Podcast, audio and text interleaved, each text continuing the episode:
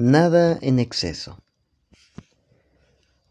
La segunda inscripción cincelada en Delfos, nada en exceso, es, si cabe, todavía más pertinente a nuestro caso.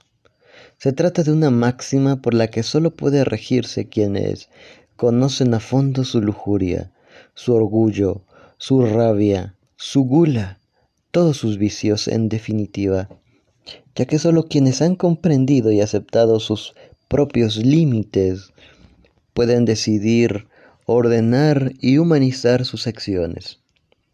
Vivimos en una época de, desmesura, demasiada gente, demasiados crímenes, demasiada explotación, demasiada polución y demasiadas armas nucleares.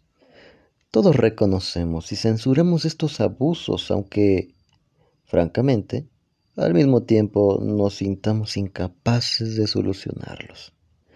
Pero ¿qué es en realidad lo que podemos hacer con todo esto?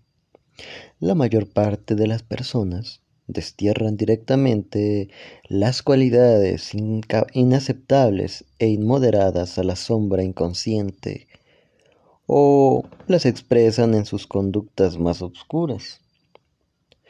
De este modo, sin embargo, los excesos no desaparecen, sino que terminan transformándose en síntomas tales como los sentimientos y las acciones profundamente negativas, los sufrimientos neuróticos, las enfermedades psicosomáticas, las depresiones y el abuso de drogas, por ejemplo. El hecho es que cuando sentimos un deseo muy intenso y lo relegamos a la sombra, ésta opera desde ahí, sin tener en cuenta a los demás. Cuando estamos muy hambrientos y rechazamos este impulso, terminamos atormentando a nuestro cuerpo, comiendo y bebiendo en exceso. Cuando sentimos una aspiración elevada y la desterramos a la sombra, estamos condenados a la búsqueda de gratificación sustitutorias instantáneas o nos entregamos a actividades hedonistas, tales como el abuso del alcohol o las drogas.